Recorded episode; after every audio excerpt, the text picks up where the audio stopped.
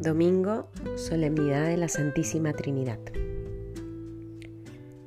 Bienvenidos a Palabra Viva, en el nombre del Padre, del Hijo, del Espíritu Santo. Amén.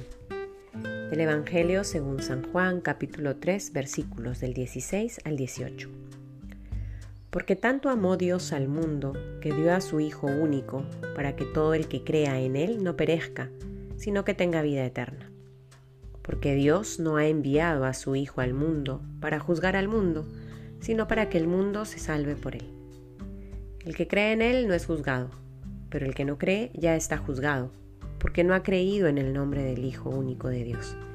Palabra del Señor. Hoy celebramos esta hermosa solemnidad que es la de la Santísima Trinidad, esta comunión de amor entre el Padre, el Hijo, el Espíritu Santo. Tres personas, un solo Dios, que se aman, que se entregan en todo momento, dándonos así vida y vida en abundancia. Y al escuchar estos tres versículos, podemos de alguna u otra manera comprender qué significa ese amor eterno, ese amor fiel por parte de Dios, comunión de amor hacia nosotros. Y es que ese amor se ha expresado a lo largo de la historia de la salvación de la humanidad, a lo largo de nuestra historia personal de amor con Dios, en ese deseo de Dios para cada uno de nosotros, que se traduce en tener vida eterna, que se traduce en acoger el don de su salvación para nuestra vida.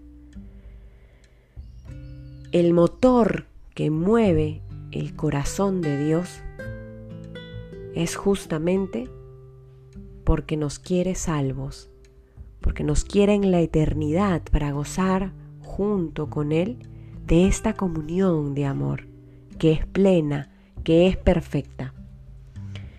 Dios Padre envió a su Hijo único. Dios Padre y su Hijo único han querido que experimentemos la compañía y la presencia del Paráclito en nuestra vida. ¿Por qué el Padre envía a su Hijo único? ¿Por qué el Hijo ha pedido tanto al Padre para que envíe a cada uno de nosotros su Paráclito? Pues porque quieren vida eterna para nosotros, porque quieren que acojamos su salvación en nuestra vida.